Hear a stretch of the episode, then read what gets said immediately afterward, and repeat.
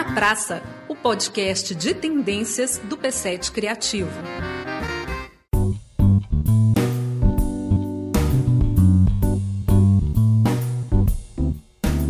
Grupo Galpão é o grupo de teatro mineiro mais conhecido no Brasil e possivelmente o grupo de teatro brasileiro mais conhecido no exterior. E conseguiu transformar o talento artístico também num negócio sustentável, consistente, que há anos não só produz espetáculos, mas ainda forma a gente. Nós vamos conversar com Eduardo Moreira, que é fundador do Galpão, diretor e ator do grupo. Muito bem-vindo, Eduardo. Obrigado, querido. Eduardo, não é um caminho fácil. Quer dizer, teatro nunca foi caminho fácil. Nunca. O teatro sempre sempre muito difícil, né?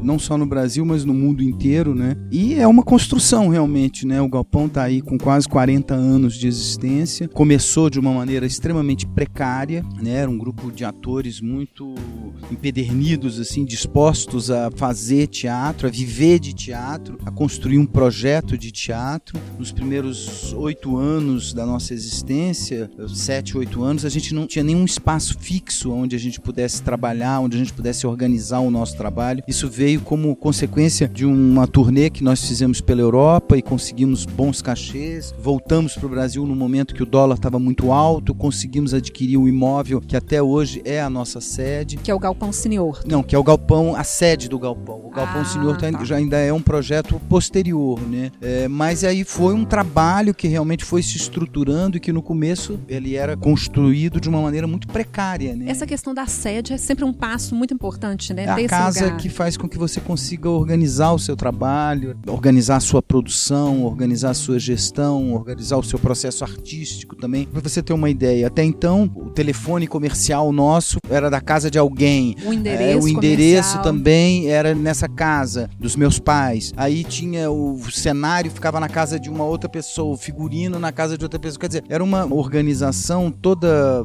quebrada nesse sentido que não tinha um lugar para centralizar as coisas, né? A ideia do P7 Criativo vai um pouco nessa linha, né, Eduardo? Assim, que as propostas criativas, elas precisam também de um lugar, né? Isso. Tem que ter um endereço comercial, que tem que ter um lugar para fazer uma né? reunião para chamar uhum, um cliente, né? Exatamente. E esses espaços colaborativos oferecem isso, né, para quem está começando. E essa coisa da comunicação também, que é muito importante. Você ter canais de comunicação, saber aonde que está acontecendo, como que estão acontecendo as coisas. Eu acho que isso é uma questão muito importante também. Aí oito anos sem ter nem lugar físico sem ter lugar fixo e Muita aí... gente, muito antes de oito anos, desiste, né? Desiste. É uma tendência muito forte, né? Grupos novos que desistem nessa caminhada porque é realmente muito difícil. E evidentemente a gente foi se estruturando também, a gente sabia que a gente precisaria, por exemplo, de apoios, de patrocínios que nos dessem uma certa estabilidade também, né? Porque até então o que acontecia? A gente tinha patrocínios que a gente recebia pontuais para um determinado projeto, para montagem de um espetáculo, esse tipo de coisa. Mas a gente não tinha parcerias mais constantes, mais estáveis que nos possibilitassem é, organizar melhor o nosso trabalho. Isso foi pouco a pouco acontecendo, evidentemente que a qualidade artística do trabalho e o reconhecimento dessa qualidade artística foi um, um aspecto fundamental para que esse reconhecimento acontecesse. E pouco a pouco a gente foi tentando dialogar com as empresas no sentido de que elas patrocinassem, fossem nossas parceiras num prazo mais dilatado, que não fosse assim para projetos pontuais, mas que elas abraçassem o projeto do grupo, né? Não só, por exemplo, nas atividades do grupo, mas também na manutenção do grupo, né? Agora, com isso, vocês tiveram que desenvolver paralelamente à parte artística uma competência de gestão. Isso, isso Porque foi fundamental. Para conseguir essa parceria estável com as empresas, vocês têm que apresentar para ela também projetos muito consistentes a longo prazo, né? Exatamente. Vocês tiveram que se formar para isso, assim, se capacitar, estudar? Ah, olha, na verdade, assim, a minha formação formação, por exemplo, eu sou formado em filosofia. Eu sou responsável mais por essa parte artística, né? Claro que o tempo inteiro conectada com essa questão da gestão, da produção, mas a gente teve que se formar e a minha formação foi muito na prática mesmo, né? Eu fui aprendendo essa coisa de lidar com essas pessoas, de pensar o produto artístico também como um negócio, que é fundamental mesmo. Sem isso a gente não consegue ir para frente. Quais foram os caminhos assim dessa sustentabilidade? Atividade? Olha, os caminhos foram exatamente buscar esses patrocínios mais estáveis, com uma duração maior, que a gente consegue isso em 94 pela primeira vez, que foi uma parceria que nós fizemos com o Banco de Crédito Real. Eles toparam lançar um espetáculo nosso, A Rua da Amargura, em Belo Horizonte, e também associar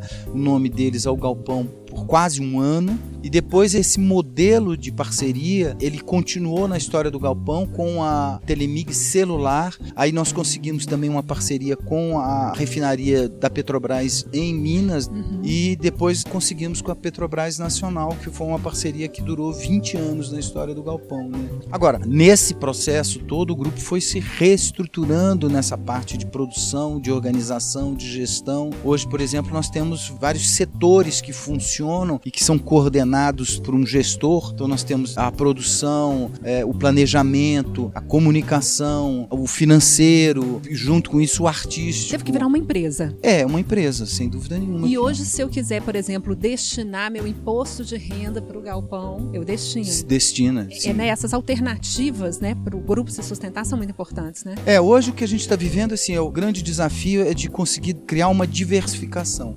é, essas empresas que apostavam muito na cultura, elas estão saindo. Então, o que acontece? Por exemplo, a nossa parceria com a Petrobras acabou. O nosso desafio, acho que agora é buscar formas de diversificar esse financiamento. Pode apostar tudo num, num tipo é, só de, de não, parceria acho de que negócio. Está ficando cada vez mais difícil esse tipo de coisa. Então, é tentar parcerias com várias empresas, pessoa física, isenção de imposto de renda, campanhas, todo possível assim da maneira mais diversificada diversificado possível para que você não fique tão dependente de algum patrocinador que eventualmente amanhã ele diga, olha, infelizmente a gente não vai poder prosseguir com a parceria. Para quem hoje é produtor iniciando na economia criativa, o que, que seria seu conselho assim de perspectiva de tendência desse mercado? Olha, eu acho que assim, a pessoa tem que estar tá muito antenada, assim, a informação é um dado assim muito valioso nesse sentido, né? De correr atrás, de estar tá bem informado. É um mercado assim muito precário, mas ao mesmo tempo muito muito especializado, né? O produtor acho que tem que estar muito antenado nas possibilidades. É um abrir caminhos também, né?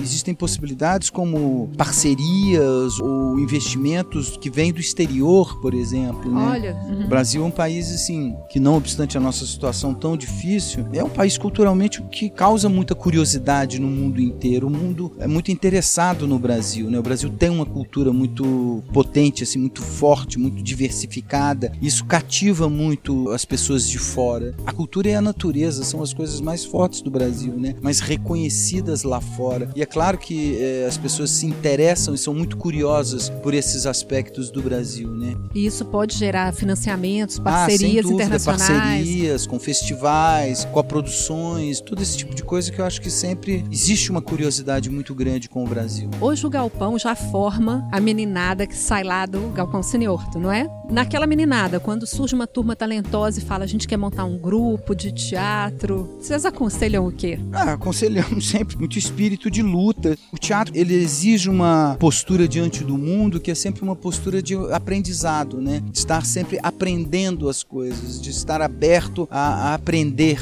Eu acho que por mais que você já seja um ator assim experiente, quando você entra numa sala de ensaio, é um começar de novo. Então assim, a vida é um pouco isso, assim, o tempo inteiro essa postura de aprender e de estar começando de novo, de se disponibilizar a estar junto, a criar uma coisa nova, eu acho que isso é muito importante. E tirar o talento artístico daquele lugar secundário, de hobby, né? Uhum. Pode ser o objetivo principal da vida de uma pessoa talentosa e artista. É, fundamental. Eu acho que né? essa questão da profissionalização sempre foi o nosso caminho. Inclusive, a gente começa na década de 80, no momento em que o teatro em Belo Horizonte era semi-profissional, semi-amador, né? E engraçado, a gente sempre tinha muito claro para nós essa questão de viver de teatro, não ter uma outra atividade que dispersasse, né? Mas viver única e exclusivamente do teatro e para isso fazer com que essa atividade fosse economicamente viável, né? E o Gabon tá aí para provar que é possível. É, continuamos assim, não que seja fácil, é um pouco um reinventar diário assim de discutir, de criar alternativas, de resolver problemas, né? Existe sem dúvida nenhuma uma insegurança muito grande na nossa atividade, mas é isso, a vida é assim, né? Quem achar que a vida é segura é melhor desistir. Eduardo, muito obrigada. Obrigado a você, Érica, foi um prazer esse foi o Tá na Praça, o podcast de tendências do P7 Criativo.